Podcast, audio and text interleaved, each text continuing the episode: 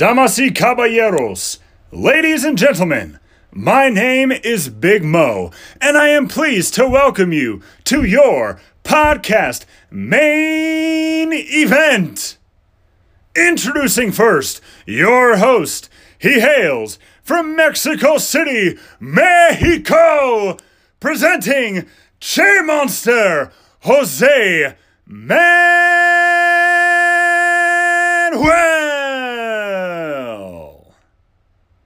I am ready. Our host is ready. Are the listeners ready? No, I said podcast listeners tuning in across the world. Are you ready for Che Monster Talks? Well, today's guest, he is a Brazilian Jiu Jitsu blue belt, TikTok content, martial arts TikTok content creator. Really, a really funny guy overall. He makes really nice sketches on TikTok. Very funny guy. Charles, what's up? How's everything? Uh, everything's going good, man. How are you? Everything's great. Everything's great. Got the Rona, but that shit Oh is man, that stuck sucks. in my balls. Oh Nah, man, Nah, nah, it's, it isn't that bad. It isn't that bad. Get your shots, take care, do whatever the fuck you want. Just be careful. Now, I, I, love your content, bro. I, I want to talk to you, especially, especially after I saw your sketch about these fucking academic dojos where they will give 12 year olds black belts. yeah, man, yeah. I've seen it. Yeah, it's it's pretty much a pandemic itself, man. I've seen it everywhere. Like, um, especially like in small towns, you'll see guys like who probably trained for maybe like six weeks, six months. You know, learned a little something, then I'll go to like a small town where nobody knows them and open up a school and just like hand out belts, and people just because they see the gi and the black belt, they'll just trust them so like nonchalantly, and then next thing you know, you got 12 year olds walking around black belts thinking they can do everything and they can't even make a proper fist. Bro, that's a fu- that's a fucking pandemic. That fucking sucks. Yeah, those, those kids are gonna get their ass whoops. They're like, ah, let's face it, a 12 year old black, belt, karate black belt, doesn't stand a chance against a guy against a 12 year a 12 year old boxer. no, not at all. But the thing is, I think people, like especially in the U.S. side, like people see the black belt as like a like a certificate of like completion. So a lot of people just want that, so they just hand them out like participation trophies. There's no real like meaning behind them anymore. So most of these kids think, oh, I got my black belt. That's all I did. I beat this martial art. Now I can go and do something else in my life. And then think because they have a black belt, they'll normally like I remember growing up and seeing people who trained as kids get their black belts and they used to walk around saying, Yeah, I'm a black belt, like this extra chip on their shoulder and were super confident, not knowing that they couldn't fight at all. Bro, there's so many fucking stupid people. Like, if you're a badass 12 year old who yeah. can actually whoop and full uh, a grown ass a grown ass man whoop his Yeah. ass, you deserve the black belt. Like maybe Yeah. if you're a six foot three, uh, 12 year old, which uh, there's many, uh, especially in the US, you know, those Yeah. NBA genetics. If if you're like related to Shaquille O'Neal and you're and you can fucking whoop someone's ass, okay, Yeah. you actually deserve the the black belt, but Yeah. eh, bro if you if you only know how to do kata you're, uh, who are, who are you even kidding Well, most people who got offended from me saying like not to give kids black belts are normally they are the ones who do like point fighting or you know they're the black belts who get their who did nothing but specialize in katas. and, you know, when you tell somebody, hey, don't give this kid something, and they're the ones who got that, they get offended, you know, versus trying to see it from a different perspective. But yeah, I know a bunch of people who think because they can do a kata that they can just do anything in real life, not realizing that it's certain factors that happen in real fights that katas don't prepare you for. exactly exactly Yeah. I, I know you do brazilian jiu-jitsu i think karate too Yeah, do Kempo karate. kempo karate that's what Yeah. that, that nice red gi comes from No, yeah, no, actually, the red gi just kind of so in Kempo, we wear black gis, and okay. um, we wear black gis the entire time. And then when I was training, my sensei was a real chill guy, and I was like, I always wanted a red gi because I believe, like, I think once you get your black belt, you can wear like a red gi top to signify you have a black belt. And I always told him that I always wanted a, uh, always wanted a red gi. He's like, once you get your black belt, he said you can wear whatever you want at this point. He said, I don't care.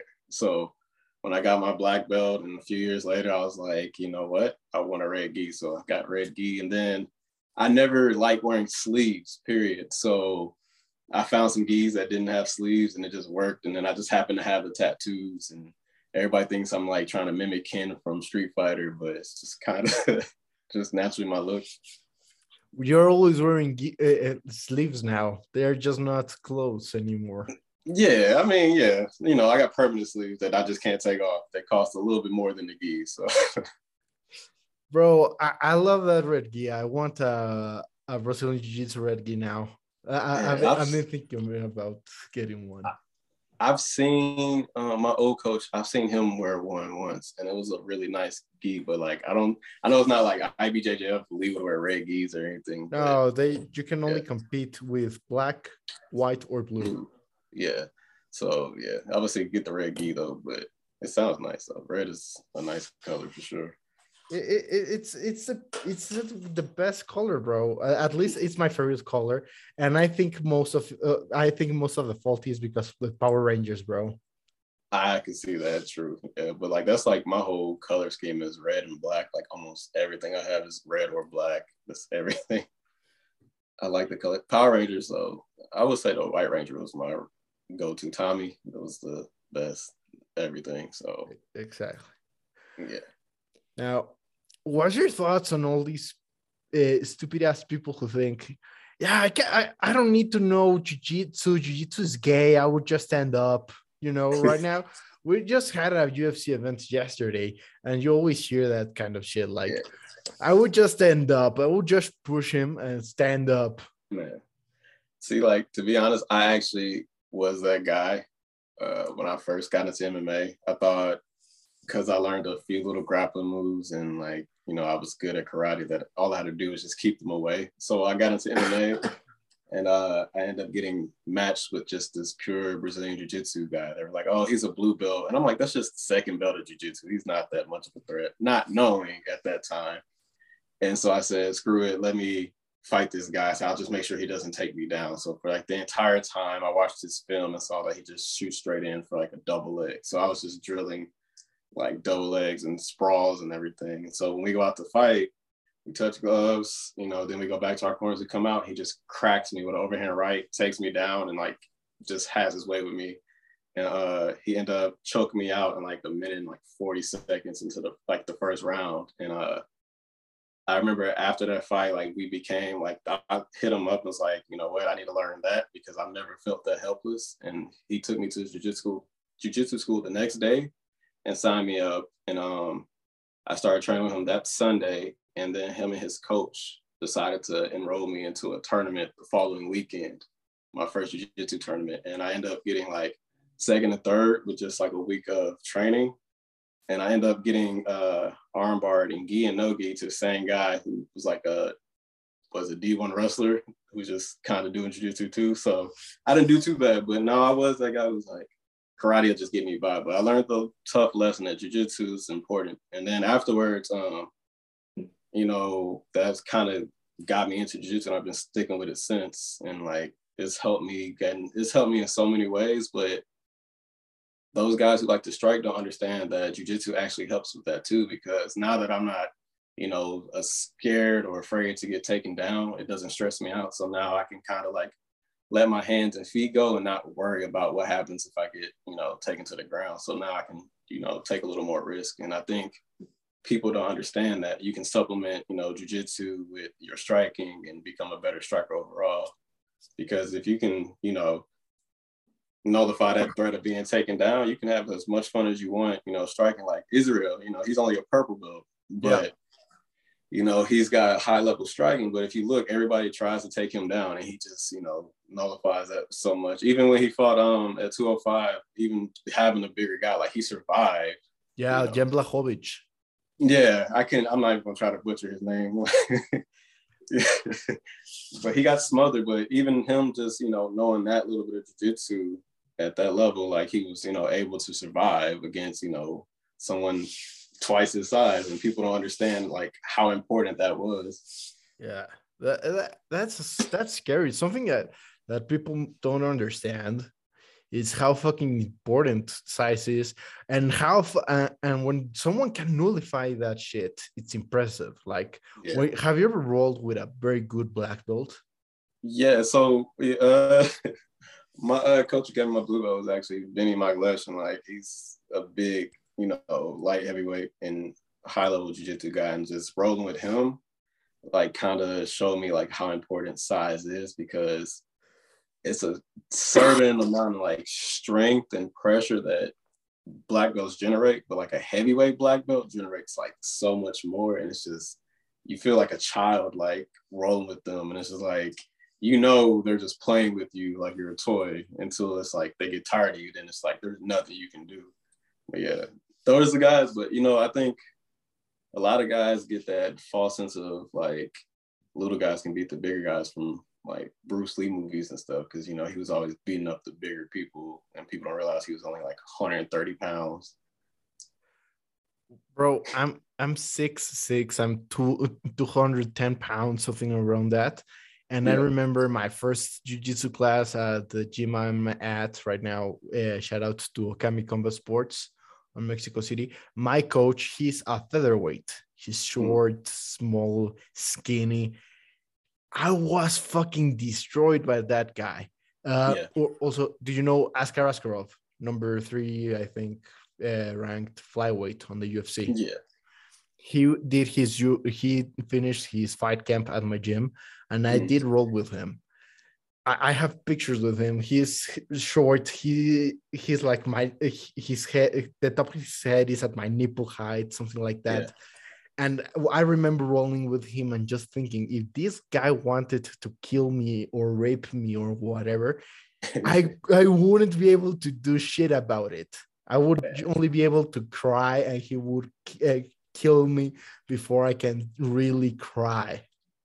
I yeah, I think the only time I've ever had that fear was um I don't know what was? So um back when I was in Vegas, uh training with Benny um Francis, it was before he uh fought for uh the title for Stipe. Francis was training with us, and I remember um I was recording uh, I think like a Snapchat or something, and he was in the background, and um I think he thought I was filming him or something, and guess whatever it was. And he walks over to me after um, he finishes rolling, and I'm sitting down on the ground Indian style. And I'm like, I'm like 215 at this time.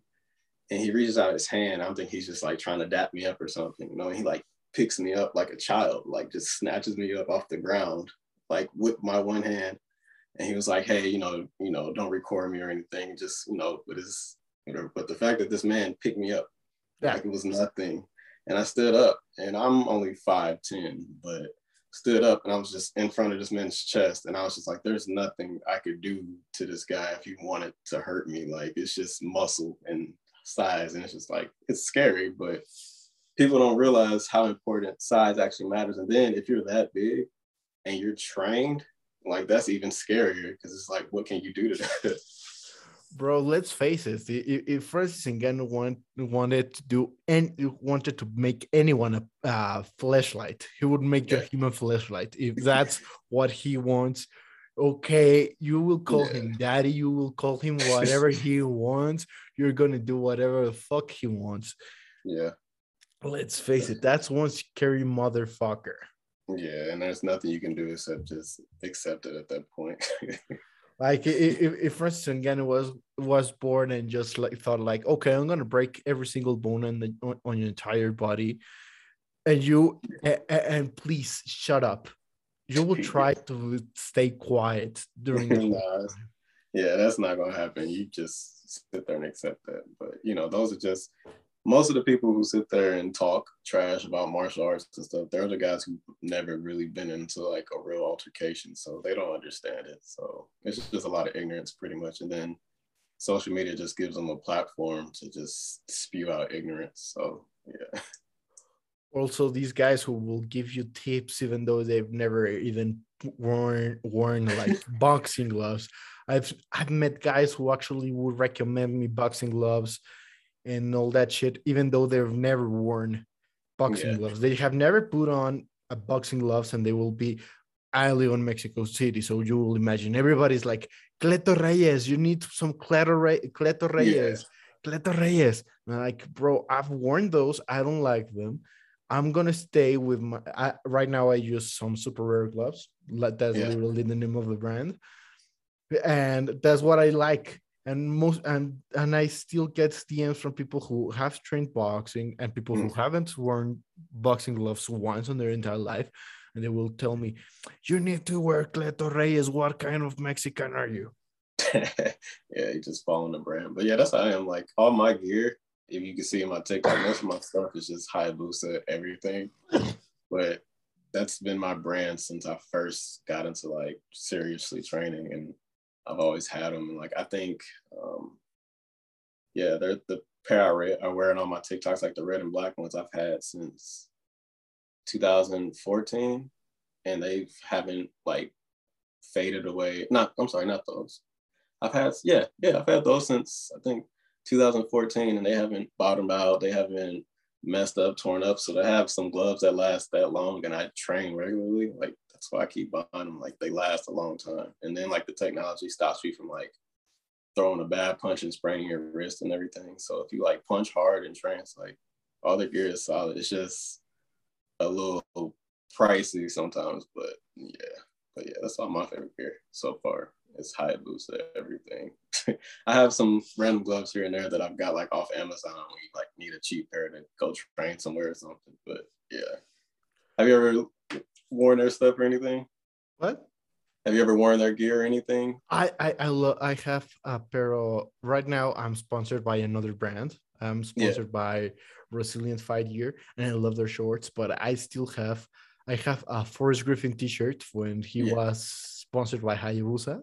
I yeah. love it. I have some Chikara 3, the shorts. Yeah. And I want uh, a Hayabusa gi. I, I want. I've been thinking about it, but they are pricey. Those. Yeah. Yeah, they are those... pricey. That's the only, yeah, that's the only thing to say. They cost a nice little money. Like I bought my stuff in like increments, but it's I think it's but it also depends on the type of fighter and martial arts you are because it's an investment. Honestly, it's like you know you're buying more to keep yourself safe so you can train longer in a sense. So that's true. That's true. Because yeah, I know people who get like the the Everlast gloves or something that are like you know you can buy for like twelve dollars and next thing you know they're broken in like a week or something. Mm, bro, the Everlast gloves, the pro training style gloves you know the ones that only have the velcro on the front yeah. side of the forearm those are yeah. one of the worst boxing gloves ever made yeah those are like i know that everlast makes some really nice bo- boxing gloves but yeah. they are the fancy ones the ones that are lace up yeah those are probably on the more expensive end too as well I've met guys who were who were like winning everything. Like I, I personally, I think most of my gear doesn't doesn't have the same brand. Like, mm. Especially not the same model because I, I I remember seeing a meme that said if someone's everything like from headgear, mouth guard, cup, boxing gloves, MMA gloves, and their shin guards, if everything's from the same brand and on the same colorway, you know those guys are just getting into the sport. and then there's me who has the same exact thing, but they're not the same colorway, but you know, but yeah, I definitely. but I've seen those guys who um think buying like nice looking gear makes them better fighters and stuff. Like I've seen like the confidence of guys buying like new gear. There was one guy I used to train with. Uh, he came in with this headgear when I was back into karate with a face shield, and he was so happy because he felt that he can get protected. Because he's like, "Yeah, you guys can punch me in my face now, and I don't have to worry about getting my nose broken or anything." He's like, "Hit me as hard as you can." And we're like, okay, so we're sparring and I crack him with like a straight right and his face mask like cracks down the middle. And you just see like just the whole energy just leave his body because the gear wasn't what he thought it was. Yeah. No, I, I personally most of my uh, um, most of my gear doesn't even relate on the brand. Like machine guards right now, I yeah. use some resilient ones that they, yeah. they gave me. Shout out to Resilient Fight Gear. I also used to have some Fairtex. I still have them right there. Right now, I am using some Superare boxing gloves. I used to wear Fairtex. And my headgear, I finally got my headgear after I've been training boxing the last 16 years. I and I have never owned headgear. I would, oh, I would, always use my coaches. Yeah. And finally, I got some ri- arrivals like the face the face saver, mm. the one with for the for the nose because yeah I, I have a really big fucking nose and it's been broken really many times like just look at this huge ah yeah I can see getting clipped a lot huh yeah bro yeah like it, it isn't a hard target to hit yeah. like let's face it I know yeah. I'm built like Gru I've been told that I, I, I was on, on middle school I was bullied till being told that I looked like Gru, but I didn't. I, I don't care. I know my. Eh? Cruz is like a big dude. Like he's not a small person. Bro, I'm six six, and I have, yeah. I, and I'm thirty percent of myself is on a fucking nose. So they they were kind of right. Yeah, but they still don't understand. Like you're a big person. That's still not somebody should be calling names. But no. Hey, uh, I, I I I had very poor self esteem and yeah. it, it, it, helps you develop character. Oh yeah, definitely. I was the same way. Like I used to have uh I used to look like Harry Potter when I was in middle school. Like I had the rabbit teeth and the glasses too, uh, all that. So yeah, I used to get picked on. And then like I think I hit my ugly duckling phase in college, and yeah. so definitely, yeah, I know what that feels like. But no, I used to have like the the my teeth used to protrude with the glasses too. Yeah, I look like a little like uh rabbit and everything. Yeah, but yeah, it definitely builds character. But it also helped me being where I'm from. Like I used to uh, kind of where I got my sense of humor from. But like um, people would be, you know, they would try to pick on you and lower your self esteem. But you know, me being quick witted, I would just say something back to them and something sarcastic, and then develop that sense of humor and that witty banter back and forth. That's kind of what I use like on TikTok with the trolls who will try to say something in my comments and I'm like, instead of me getting mad, I'll just say something sarcastic or make a TikTok making fun of them. And it's just like, you're not gonna make me mad on my own page when I could just, you know, give you what you want, which is my attention. So I think it works out. I think people find it entertaining. Now, uh, talking about the looks and judging people by their looks and everything surrounding that, a very big stereotype there is on mixed martial arts is this, those the the shitty tattoos. Yeah. Who do you think has the worst tattoos on all MMA? Oh man, uh, I, I don't know because this I don't know because it depends because some people are into. well, well, well who has the tattoos you would ha- you would hate the most to have because let's face it if you one day woke up with a Conor McGregor chest piece yeah I don't want that no that's you, yeah. you wouldn't it enjoy looks, that no I think that look works for him but I couldn't see myself tatting a gorilla on my chest and with notorious on my yeah I, I don't know but it's like I don't know I think different tattoos tell different people's stories and like I don't I feel like if you have a bad tattoo and you're in the UFC and you know you have a bad tattoo, then you're just choosing to have that for some purpose because everybody who has a tattoo knows if it's good or bad. So it's like in the UFC, if somebody is walking around with a bad tattoo, it's either because they want people to know that they have a bad tattoo or they have some type of attachment to it. So it's kind of hard to say like who has a bad. But who was it that had, it was there was a guy I think who had like either a tribal tattoo on his back. I forgot who it was. There was some guy who had a tribal tattoo. Uh like, yeah. They, then he then he covered with a samurai. Yeah. Is that what it was? I'm, I'm, I'm trying to think about it. Uh, yeah, the, a, the big Russian guy. No, I don't know. I think wasn't it? I think he was like a welterweight or something. I'm not sure. I forgot who it was, but this is like an older UFC guy. But I don't know any current. Uh, like personally, I think the worst tattoos ever on the UFC have been the Brock Lesnar, Brock Lesnar, who had the penis slash sword slash. I didn't know what that was. I didn't understand what it was. It was just a sword in the middle. I didn't get why. it, it looks kind of like a penis, you know, because how big his his, his chest is, it would yeah. make the tip of the sword look a little bit like the tip of a penis. Yeah, and then his yeah, yeah. I mean, I can see. Yeah, that's not a good look. And the and the, the meat hooks on the back, they looked badass. Okay, I'm gonna accept that. But why the fuck would you do that? I never knew what was on his back. I just saw the skull. They're meat hooks. Yeah, he had meat hooks. Uh, on on top of that, which yeah. look amazing, as well as the skull. But I wouldn't like to wake up with that. I think I don't know. I don't know anybody else who has bad tattoos. I don't really pay attention to their tattoos like that. Darren Elkins, who has his name on the chest. I think the idea of uh, of writing your name on the, he has the damage right on the chest. I think who the idea of Darren Elkins. Okay, yeah, true. I don't know. I, am trying to figure out who has a bad tattoo nowadays. I don't. I don't know. I thought I don't know. I would say Ronda Rousey's Olympic tattoo, but that's an Olympic tattoo, so it's kind of one I was like, can't really say bad about that. Yeah. Uh, mm. I don't know. I think everybody tattoos are kind of. I don't know. I'm biased. I think just everybody with tattoos are just kind of cool. I guess in a sense. Okay. You got any tattoos yourself? No, no, no, not yet, not yet. Maybe, maybe one day. I, I, I've been invited many times to get tattoos. I have homies who have like tattoo studios, and they'll tell me like, "Come on, let, uh, come come with me. I'll I, will i will give you your first piece for free." And uh, and, and I've been actually tempted to, but I don't know what I want to get. That's yeah, a problem. And that's a big fucking commitment.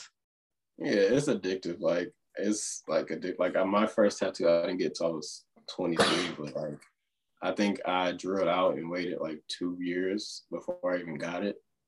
And I got it done. Um, I was like, cool. And then I waited I think I waited five years before I got a tattoo on my forearm, and I was like, "This is cool," but it just looked awkward just having one tattoo on my arm. And I was like, "I'm just gonna go for a full sleeve." And then I got the full sleeve done, and then I was just like, "It just feels weird having one arm done." So it's like, let me do the other one. So now I have two sleeves, and then I'm getting my back redone. But tattoos are addictive, and especially if you have like a good artist that can do everything, you kind of like it a lot. So once you start, you're probably not gonna stop anytime soon not I won't do it probably on a big on a time soon, but damn, I I love I I love looking at tattoos sometimes. Like I have coaches who have really nice tattoos, but I have I have had coaches that have horrible tattoos. Yeah. I have a homie on my uh, on college. I won't say his name, but he has the word family on his back, and I'm like, bro, you're not Dominic Toretto to do that shit. I don't know, man, but I've seen some, I've seen some butcher tattoos that people have spent a lot of money on, like a lot of money. And then being like me living in Vegas for so long, like I would just see people get the tattoos. Like so, there's 24 hour tattoo shops there, and I'm just like I've seen people go at like and get tattoos at 4 a.m. in the morning after like being out all night, and it's just get a tattoo and it's just the horrible line works all janky and everything and uh, yeah horrible. And they spent maybe like because it's a Vegas tattoo, like three or four hundred dollars for a tattoo that took five minutes. What's the worst tattoo you have?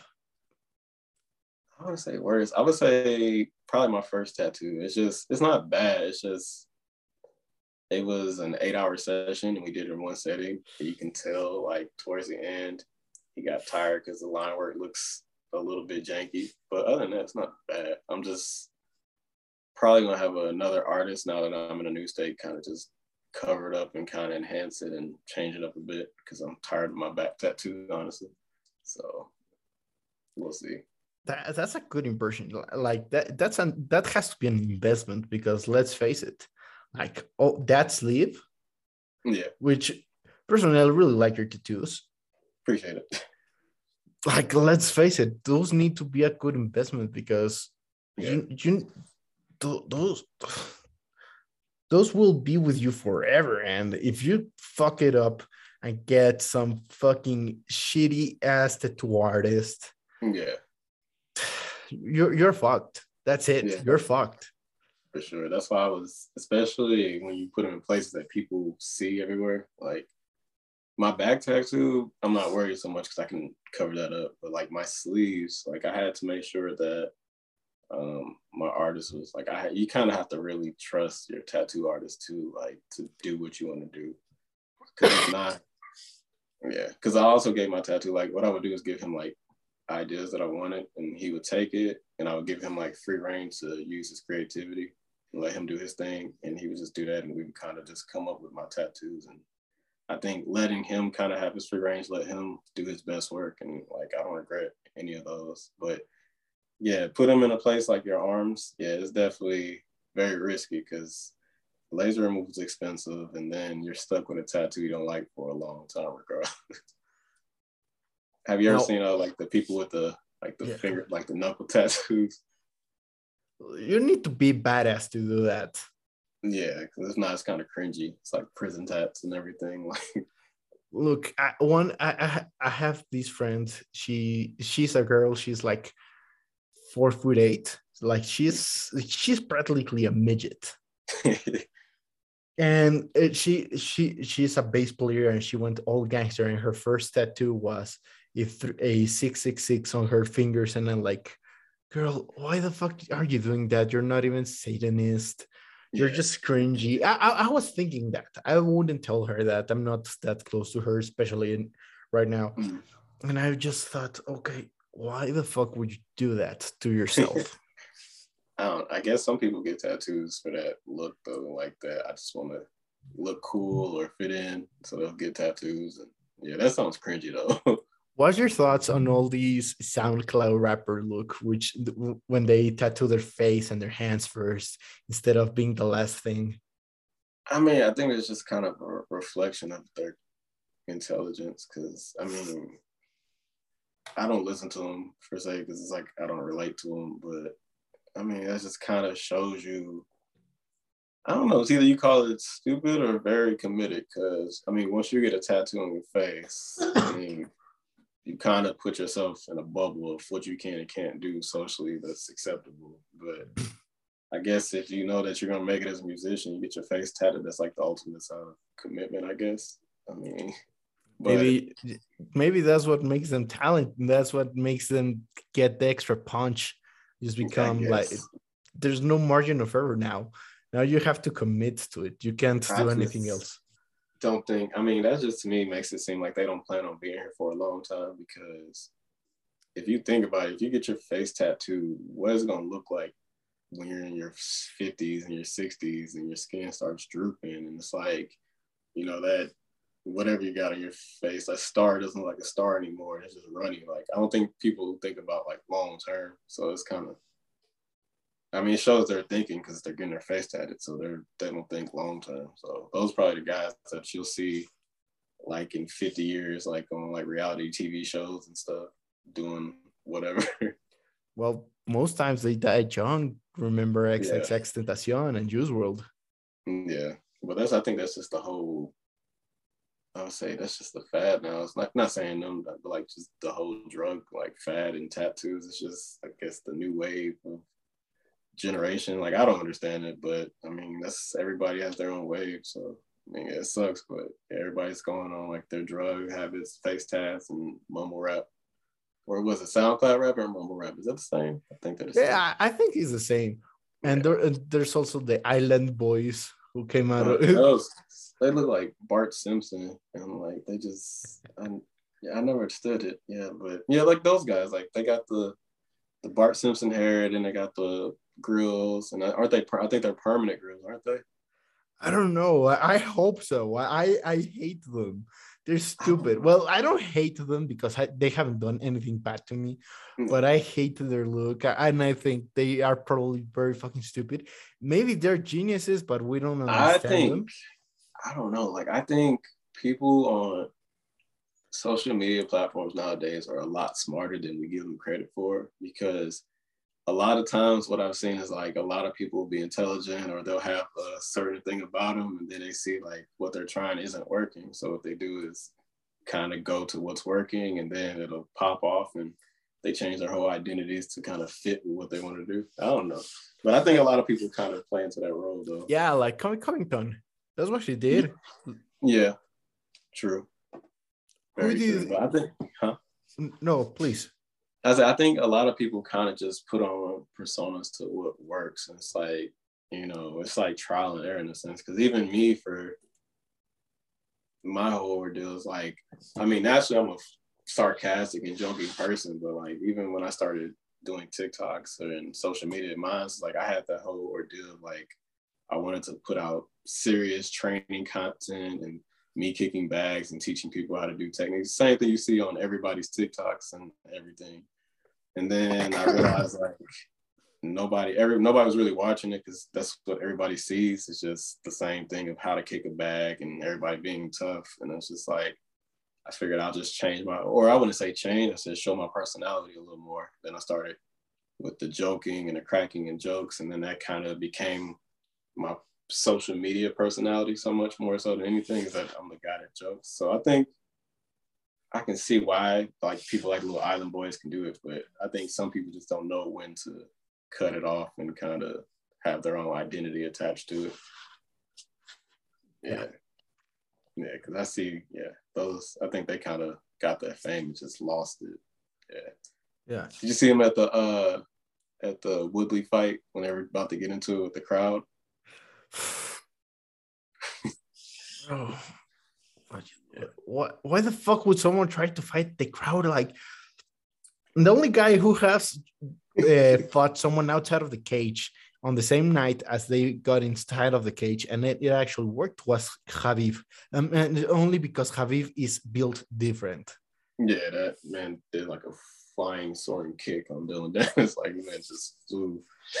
Like let's let's face it, when when God made Khabib, he broke the mold. yeah, that's yeah. I wouldn't want to fight that man. no, not even uh, no. Even if we're the same weight classes, would not want to fight that man. No, no, no. No, that man wrestling with bears and everything. I'm okay. I'm no. Who would you think is the goat? I'm biased, but my favorite is Anderson Silva. I think that's the GOAT. Just yeah, I think for the fact is that he held his belt for so long, the way he won his belt, he was dominant in majority of his fights. And the fact that this man went up to 205 and was embarrassing 205ers like it was nothing, then go back down to this weight class and destroy him. I just think that he, I think he was a GOAT, and then I would say underneath, I say secondary would probably be,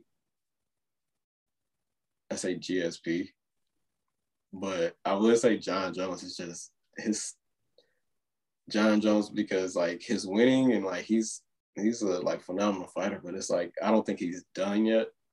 So it's kind of like one of those like maybe when he's like at the tail end of his career, you'd be like maybe he's like up there with Silva and GSP because they're done now. But I don't know because I, I feel like know. he might do something that hurts his legacy some more. Bro, Jon Jones is built different. That motherfucker is out of this world. He's talented beyond talent. But, Yeah, it's like, let's consider? face it, let's face it. The real GOAT is American gangster, Chael motherfucking son. I Undefeated. like and- Chael. Chael is, I would say, if we could break it up and say Chael is probably the goat when it comes to like microphone. Yeah. No, I would even, I would say trash talk too, but I don't know. I think Izzy is, might have the trash talk down now because he's, I don't know. I think Izzy might have the trash talk down, but Chael, I think Chael was definitely like the master of head games because like I was a big Anderson Silva fan when that whole feud went on, but he was saying some stuff that I was just like, that's just you have to fight this man to the death at this point because he just disrespected everybody. But bro, it takes a certain type of man to be able to say that stuff, and you know. Yeah, but I think he was smart. I think it was mostly more so like to sell tickets, which is smart on his end. But I think that's the same kind of approach that Colby's taking too. Is that whole, um, you know, MAGA and all this. I'm this type of fighter. I think it's all a facade just to sell tickets and have that whole like, you know, I'm the you know negative person that people can just boo and you know. Bro i can't fucking stand Colby. That like that motherfucker still wearing a MAGA hat even after trump has been out of office for over a year now. Like he's yeah. just cringy. He's not he's not even like interesting. He's just cringy now. Like at the beginning i i, I know like most mexican friends i had like they were like fuck that guy. He's wearing a MAGA hat and yeah. whatever no, that guy fucking race stupid racist redneck and whatever. I mean, but yeah. And that was he wanted to think people to think about him. He was just going to be the biggest trash talker there, and that actually worked beautiful for him. Like yeah. he got his UFC contract renewed. He he became a fan favorite and a and a fan favorite to hate, which is yeah. fucking amazing but now he's just fucking cringe, in my opinion. It's like uh, Henry Cejudo when he transitioned into Triple C. I think it's just some people. I think what it was is that Colby he had the right idea and it was for that right time, but he didn't like adjust with the times. He's kind of still stuck where he was at, where it worked for him. But instead of him just coming up with something new or just completely dropping it, he's still kind of like holding on. And I think like like with the Cejudo thing, I think uh, Henry Cejudo is amazing, like one of the like top tier fighters, especially like with his pedigree. But when it comes like the trash talking, I think it's like you either have it or you don't. It's like a sense of humor, and I don't think he had like it's so it's so cringy, and it's like you know you try to make fun of it, but it's like it's just so bad you can't like even make fun of it because it's like uh and then it kind of I don't know. Like I just don't think he has the the Chael Sonnen chops. Like I don't think he unless Chael Sonnen kind of writes his stuff out for him. I don't see Henry Cejudo doing the same trash talking on that caliber. Like let, let's face it, Chael Sonnen was the best at selling tickets. You yeah. gave him you gave him a microphone and he would make gold with that shit. Yeah. But I think he also kind of paved the way to show well, I don't know. It was kind of like you know Clay Guida, how like he was exciting to watch. Yeah. And he wasn't winning a lot, but you know UFC was still booking because people would pay to watch yeah. him fight, kind of like the Diaz brothers. Like people watch them because they're entertaining, and I think Chael was kind of the first one to show like the world that hey, people will watch me fight because I can talk, I can sell, kind of like wrestling, you know, how they promote themselves. And Bro, then yeah, if you, I think Chael Sonnen kind of paved the way for like Conor McGregor in that aspect with the whole like talking trash and that platform. Because if you look at McGregor, like he's talented, but he's talked himself into a lot of like high end fights and made his fights popular. And Bro, that's what I think. Let's face it, Chael Sonnen is a real life Randy Orton. I would say real life, like Ric Flair on the mic. I would say Ric Flair. Mm, yeah, on the mic, yeah, but his personality was more like Randy Orton-ish because remember Randy Orton would always like flex, and yeah. and, and, that's the same guy that Chael Sonnen was because he was the guy with the biggest biceps on all Oregon, as he said, Portland, yeah. Oregon. Yeah, but was it? I think Chael Sonnen was just I feel like Chael was like that real he was a real estate agent, I think, when he started when he was fighting. I think he was just that guy who wrestled and got into MMA was like, oh, you know what, this might be fun and just worked out for him. He kind of I don't know, like he just seemed like he's that guy that got into MMA just for fun, you know, to stay active and end up liking it and then just kind of went with it and was watching wrestling one day, was like, you know what, I think I'm gonna do this and just became a trash talker. Like I think yeah, but I definitely think he's the top tier trash talker in MMA. Yeah, because I don't know any people that can really duplicate what he did.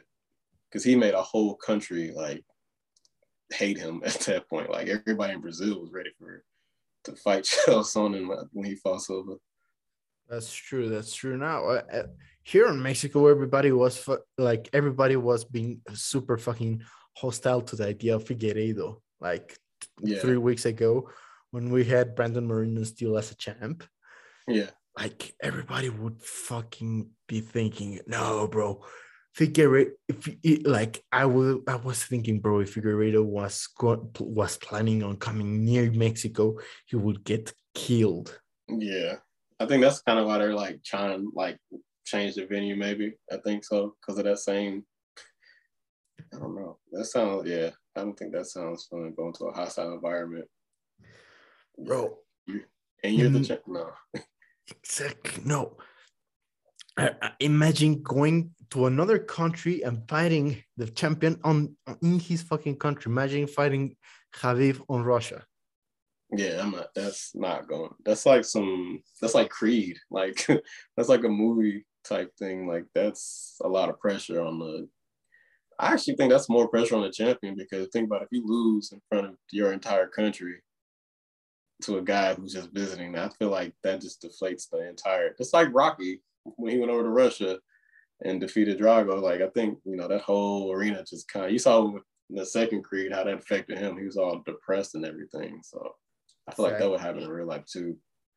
But I don't know. I think I think Beef is a different breed. Though. I don't feel like if he lost a fight, that would do anything to his legacy, really.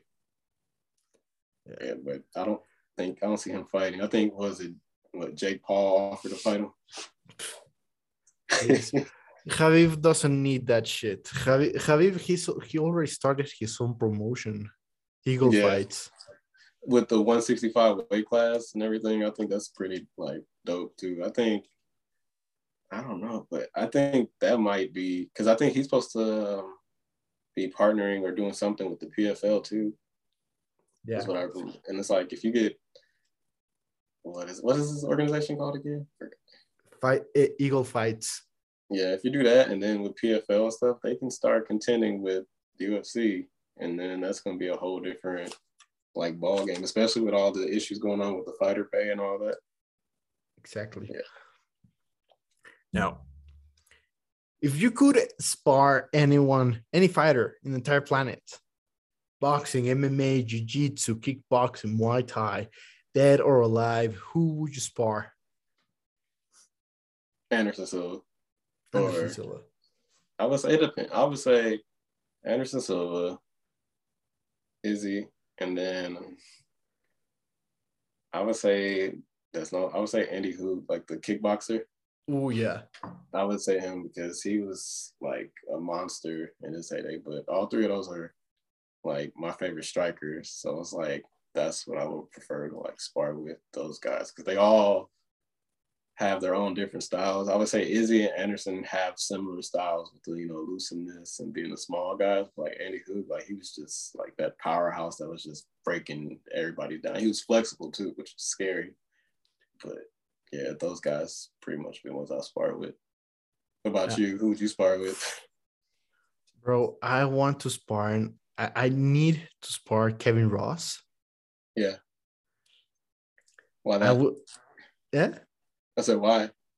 Why? He, he's my first Muay Thai fighter ever since I was like six years old. Yeah. I like I would love to spar him. Like it would be like playing a one on one with Michael Jordan, bro. I yeah. would have to do it. You know, yeah. he's arguably one of the of the greatest of all time. Yeah. Ramon Dekkers has to be on the list. True, very true. I don't know. Would you? I don't know. Would you consider Alistair one of the better kickboxers? Would he have to be considered one of the? Alistair Overeem. I, I, Alistair Overeem, bro. But everybody was used to the gills yeah. on the on that era, so he was beating other guys who were used to the gills. Yeah, I think Alistair definitely is top tier too. Because bro, he he's the most condecorated striker on the UFC. Yeah, yeah. Because so I remember just seeing him walk around looking like an action figure and just dismantle guys kickboxing. It's just like I think he was the he's that guy that you look and like watch anime and they're built like they're built like him. Like bro, he he's stuck on Super Saiyan second phase. Yeah, and then I remember when he when he came to the UFC and just dismantled Brock Lesnar, and everybody was just like, "This guy is scary, bro." I, I I don't know why, but I can't stand Brock Lesnar. I don't know. I think it's because he was a part timer.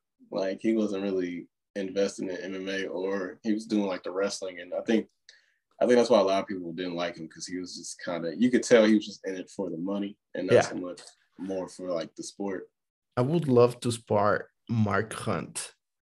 I don't know. I feel like Mark Hunt, you he hit you one time. That's that's why I wouldn't like. That's why he isn't on my list. But Mirko Cro Cop would be on that yeah. list. Like prime time Mirko Cro was yeah. fucking scary, but he was a nice guy. You know, like you would look at him outside of fighting, like the mm. pictures he has with fans, and he looks adorable. But you know that that guy has killed people. You know, he was an anti-terrorist forces yeah. guy. Like that guy is fucking scary.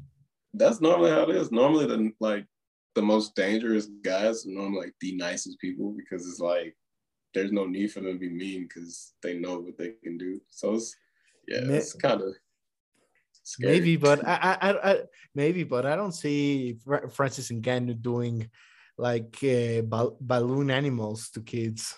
I don't. He actually like but he, but look, uh, if you were seeing like, if you were seeing like, um, like Xtreme Couture and stuff, like he would walk around. You can't miss him because he's the one of the bigger yeah. people at the gym.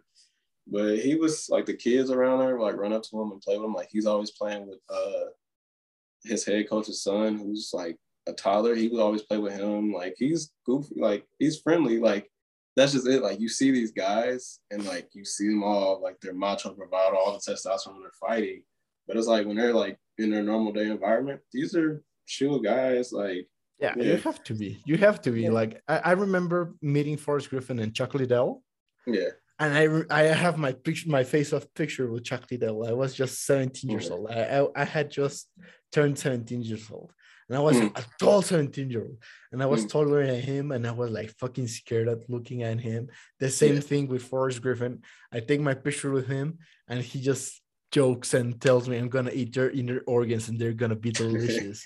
and I remember I was fat, I was being a total fangirl. And I was like, bro, if Forrest Griffin is the one eating my guts, I'm gonna be happy. Just and he just laughed. And we I met him at a at a Hooters.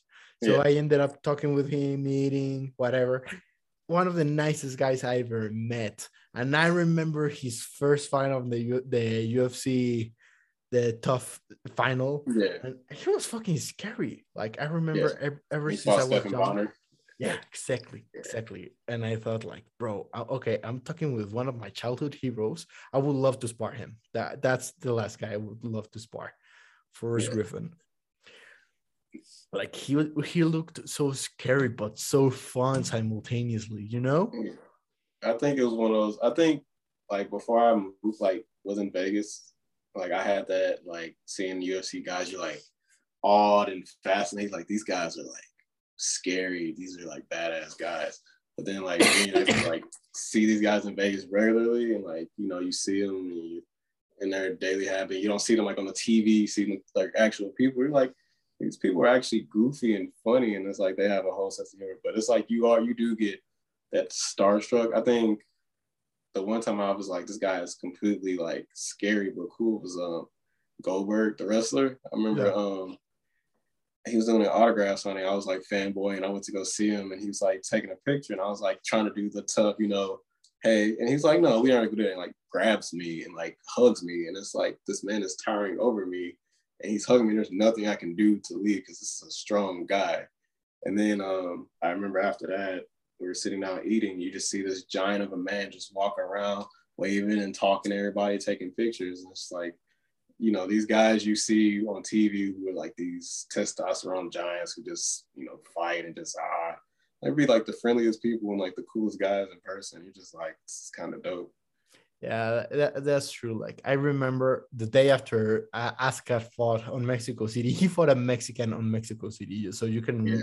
imagine I was there at the audience, and you could. Re- I was right where at the tunnel where they get out, and I yeah. was with my Russian hat, with a, with a friend of mine just screaming, ah, Scott, ah, Scott. I have a video the coach sent us. Yeah, and they thought they in the arena was actually rooting for the Russian who was going to fight against the Mexican. That's yeah. how fucking loud we were. And the next day after the fight, we went to, to Starbucks to say goodbye to Askar, and it, they start filming, and he like he gets shy. He starts like blocking his black eye. Yeah. He, he, he was like, no, here with Pastor, with with Sensei Pastor, like talking to every co like one of those coaches, yeah. talking about everybody, just posting Instagram stories about all of the guys who went there to say goodbye. And I was like, bro, that's so nice. Yeah, that's pretty cool, man. But yeah, you think like a lot of these people are pretty cool in person. It's just I think we just see them on TV doing one particular thing. You just associate with them just being like the whole. Uh, that's also kind of why I think people think just fighting is like I don't think people realize like people who fight are normal people. It's just we fight too. So a lot of people think like, oh, if you fight, you're like some sociopath that just sits in a dark room. But then it's like you meet them, it's like they're the chillest people who do like the goofiest things. More like like a lot of people who fight are just nerds, honestly. Like we are like, big fucking nerds. I, yeah, like yeah. just you. I don't know if you've seen like Brandon Moreno's Funko collection. Yeah. He has yeah. like a shit ton of Funkos, shit ton of Legos, all that well shit. Like I, I have like 30 something Funkos on my room. Yeah. I, I have my PS5. Yeah like we're fucking nerds let's face it we we're we're hoping we're getting our ass kicked and we suddenly become Baki or Goku yeah true. I think I would rather do that without getting my ass kicked but like I think I would just you know come back from the time you, or something. it's part of the commitment bro. It's part of true. the commitment. Like yeah, you can't you can't control you can't summon ultra instinct okay? It appears when it's needed.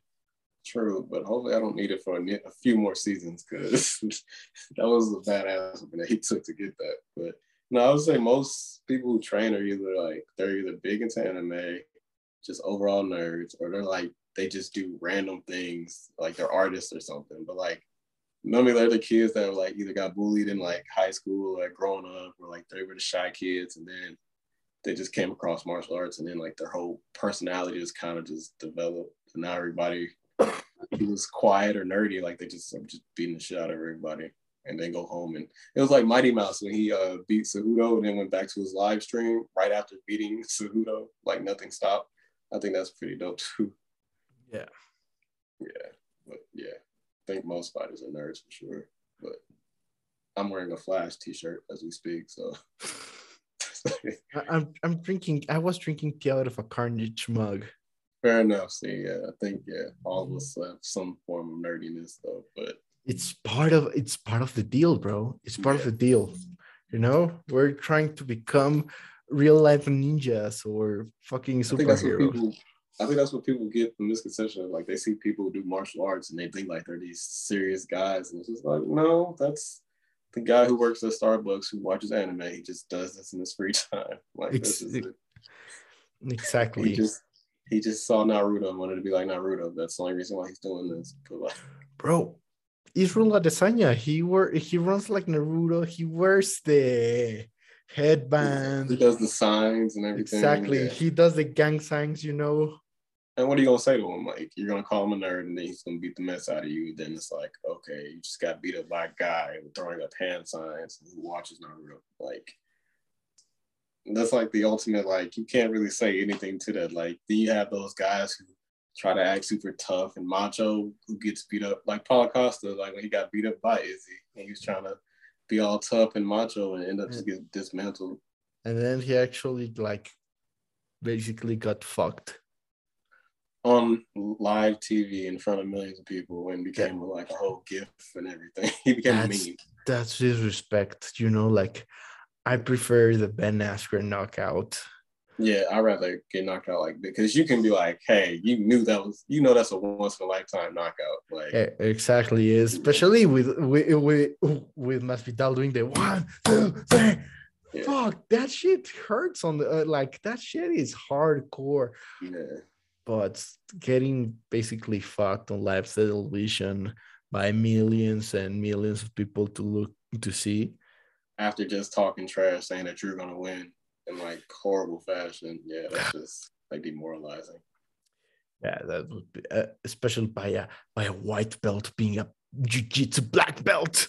Yeah. Yeah true. That is yeah that was actually kind of embarrassing though.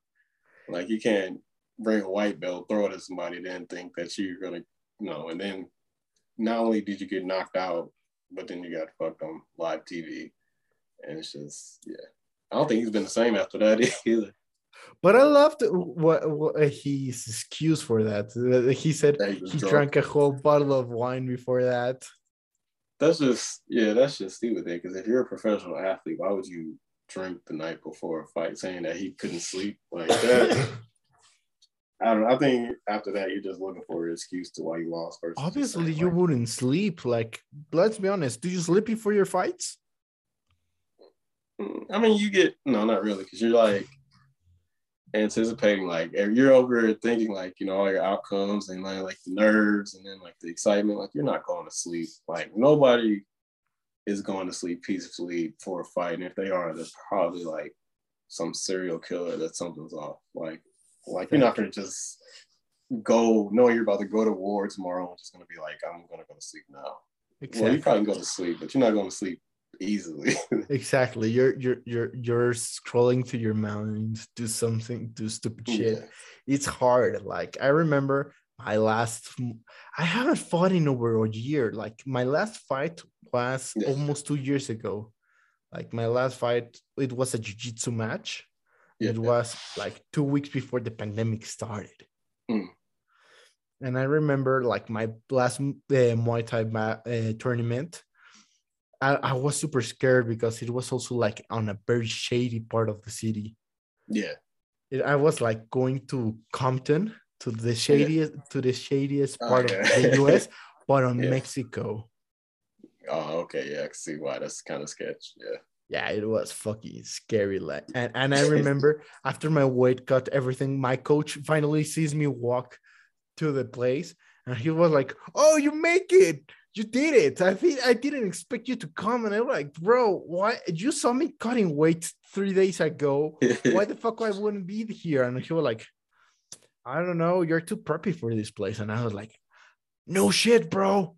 No shit. I know like right next to it there was like a market where there were like hanging cuts of meat yeah get, getting eaten by mosquitoes and all that shit it was like dirty as fuck the place looks shady as fuck and out of nowhere like i appear being all preppy like, yeah they wouldn't they they weren't expecting for someone like me to step on the fight step there and fight, which was fucking hilarious because I remember I had two fights that day.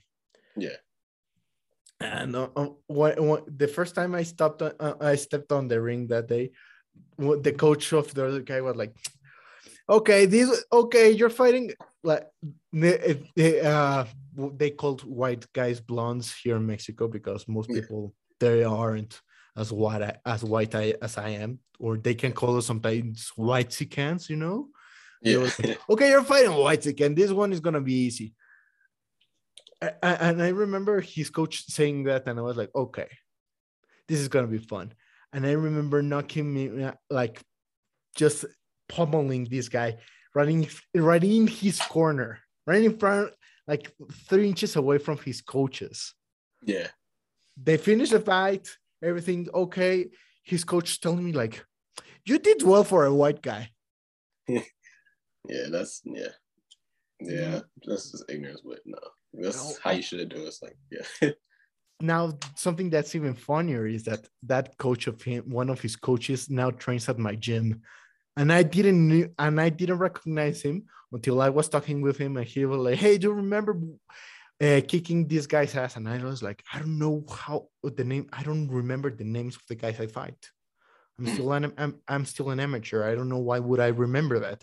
And I was like, I don't know. And he was like, No, I'm telling you, I was his coach. I called you pinche gring, I, I called you pinche güero. and I was like, It was you, motherfucker. Yeah. and he was like, "Yeah, he was actually a good fighter. He was good at, uh, at sparring and everything, but he, he got nervous and everything. But yeah, you did well. You you whooped his ass." And I was like, "Thanks, I think." at least he gave you your props though. Eventually, hey, you you you started training with the guy who whooped your ass on an MMA bout. Yeah, I mean that's because this when I was like, he obviously showed me something I was bad at. Like I didn't know jujitsu, and it's like when I was like, I can't say I want to be one of the best MMA fighters in the world, and you just showed me that I suck at jujitsu, and it's like that's where like you have to kind of realize what's more important, like your ego or you know what you want to do in the end. I was just like, you just beat me in a fight in front of who knows who is like can't really get any lower than that. So it's just like, hey, well, show me how to get better. How'd you beat me? And then we started training, it's like when I was like, he showed me like I learned jujitsu really quick because of him because we would train all the time. And then like when you get embarrassed the way I did in the fight, you kind of take a different approach to training than most. So I was able to really just soak in what he taught me. And then it was when I was like, I've been in love with jujitsu since. And he actually helped me kind of get on the path that I am now. Like I end up training where I trained at for jiu-jitsu in Vegas and stuff because of like his recommendations and all that stuff. So I mean, I think yeah, losing and then asking the person who just beat you how to, you know, get better, I think is probably like most important thing people can do because obviously that guy saw something in your game that you didn't, you know, account for. So yeah, but it's also funny because I told him like, you know, we laughed about it. I told him like I watched all his videos and uh he's never thrown a punch before he like shoots in for a takedown. And I even told him, I was like, you've never thrown a punch in any of your fights. I was like, what was up with that? And he was like, to be completely honest, I wasn't. But he said I was scared you're gonna kick me in the face. So I was like, fuck it, and just threw the punch. like, and then so it was kind of funny that he threw something just randomly and just worked for him. But I think that was kind of cool. But yeah, I mean, I'm pretty sure I would train with anybody that, especially if you just beat me. Like, well, I'm not gonna ask you how to get better. That's true. You everybody has to get their ego in check.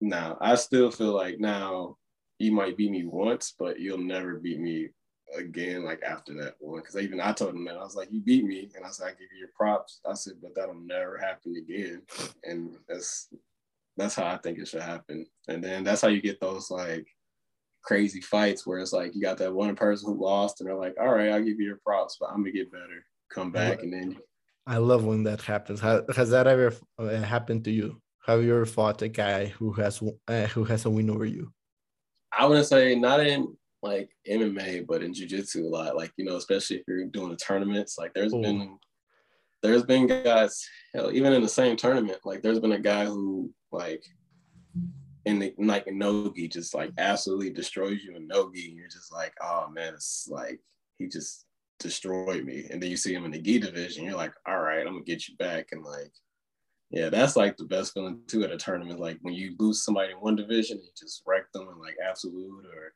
another division like this. Yeah. It's beautiful. Yeah. That has never happened to me in jiu-jitsu. I have only two jiu-jitsu matches. Yeah. But as a Mexican, I have had I don't know how many boxing bouts. maybe it's the brain damage, or maybe yeah. because I've been boxing since I'm six years old. Yeah. But I remember like um, on many tournaments, like, okay, I, I, I, I, have a, I have a loss over that guy and we are still on the same weight class. Let's see what happens. Yeah. And that, it's beautiful. It's beautiful when you like. I remember I had this fight with this guy who had beautiful cardio. He was he had a beautiful fucking cardio, and he kicked my ass because of that. Yeah, I would I wasn't able to keep up with his cardio, and I and I'm a bigger guy. I was a bigger guy. Even at that time, I was like 12 years old, 13 years old, something like that. Yeah. And I thought, okay, he won that fight over a unanimous decision, and I thought, okay, if I'm gonna, uh, I I have two weeks to fight. I will fight this guy again in two weeks, something like that. I need to get better cardio, something like that. Yeah. I worked on my cardio as a motherfucker, and he didn't even run once. He told me that after the fight. Yeah, like he wouldn't run. He didn't do anything about his cardio, and I would skip jump. eh, I would skip rope every single day. Whatever. He lost all his cardio. You know how how easy it is to lose your cardio. Yeah, you stop for like a few days, you're already feeling windy the next time you do something. Exactly. And that's basically what happened. And fuck, I, I I I started jabbing the fuck out of him and just like pummel him with liver pun- liver shots until that broke him. Like because let's face it, have you ever been hit on the liver? I have not. I've I know what it like it does because that's my favorite like punch to throw is a liver shot. So I intentionally try not to get hit by it, but I like to set it up. Like I've, I've yeah, I, I think I posted a video of me punching my friend in the liver and he just went down. What's your favorite combo? What's your go-to combo? it depends on what I'm doing because I have combos for like certain particular things. Like I have combos to find range and then yeah. But um What what's the one you would call the Charles special? I think I have a one two and then I'll step off at an angle and come back with uh, another two straight across and just catch you. Think so. It's like one two. I'll pull or hit an angle and track you with Yeah. into, and then I'll either follow it up. It's either gonna drop somebody or I'll follow it up with the lead leg kick to the head. It's Okay. just one of those like I don't know. I just kind of it's just one of my combos that I just came up with that worked for me over the years. Yeah, but yeah, most of my combos, I don't know. I'm one of those people like when I'm sparring people, like I have certain combos like to find range or to you know bait people with. But for the most part, I kind of like figure it out as I go because everybody's slightly different.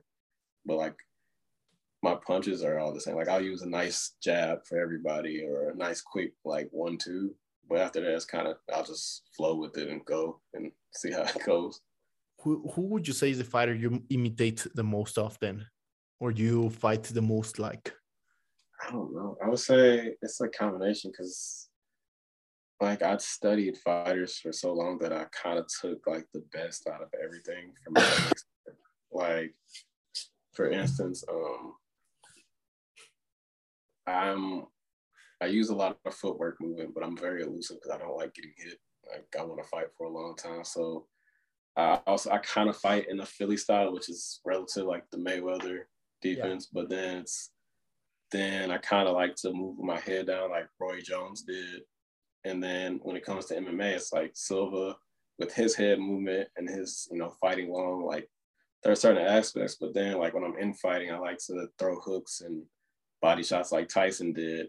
Or then say if I'm fighting mid range, I like to use jabs and, you know, I would say Muhammad Ali had the best jabs. So if I'm fighting long, I would throw certain jabs. So it's like I took a part of all my favorite fighters and kind of molded it to my stuff and then use my karate background to kind of use as my template and then just kind of added pieces there. So can't really say one particular fighter because it's so many. And then when I got into grappling as well, you kind of add that to it. So I think that's like the whole mixing martial arts. You can't really say I fight like Saint Pierre or anything because even Saint Pierre didn't fight like Saint Pierre. He started, you know, picking up pieces from here and there. Yeah. Yeah. Bro, just I I would love to see him back. Like GSP's. He's doing that uh, whole karate combat thing. I mean, No, he's just too perfect, you know. He he he he's beautiful and he fights beautiful. Like no Yeah. homo, but yeah. if if if, GSP told you like, hey, I I I I, I like if he was like, okay, I'm gonna I'm gonna have a fight in five minutes. Give me a little kiss before the fight. You you would you wouldn't doubt it. Like no Just- homo, Just a little bit. Yeah. Just a little, just a little bit. just a little bit. I'm probably gonna have to get going, so I gotta get ready for work. Yeah, no no worries. Do you have anything else you want to see to the audience? yeah, I don't I appreciate all everybody, you know, watching the videos on TikTok and I just like the community and I appreciate you reaching out for me, like to me and talking like this is fun. It's a first for sure. Bro. like it's definitely fun. If I'm ever on Vegas, I need to hit you up. We need to. I I need to roll with you. I need to Uh, get my ass to. I'm in I'm in Georgia now. I just moved to Georgia Oh, okay. a few months ago, so I'm just now getting reestablished. So yeah, I'm definitely down for sure to train with everybody. And if you're ever in Mexico City, you need to hit me up. We're gonna get tacos. I'm down for sure, and then do some boxing, exactly. some grappling. I'm for sure. I'm down. Perfect. Appreciate it, man. Thanks for having me. Thanks for accepting the invitation.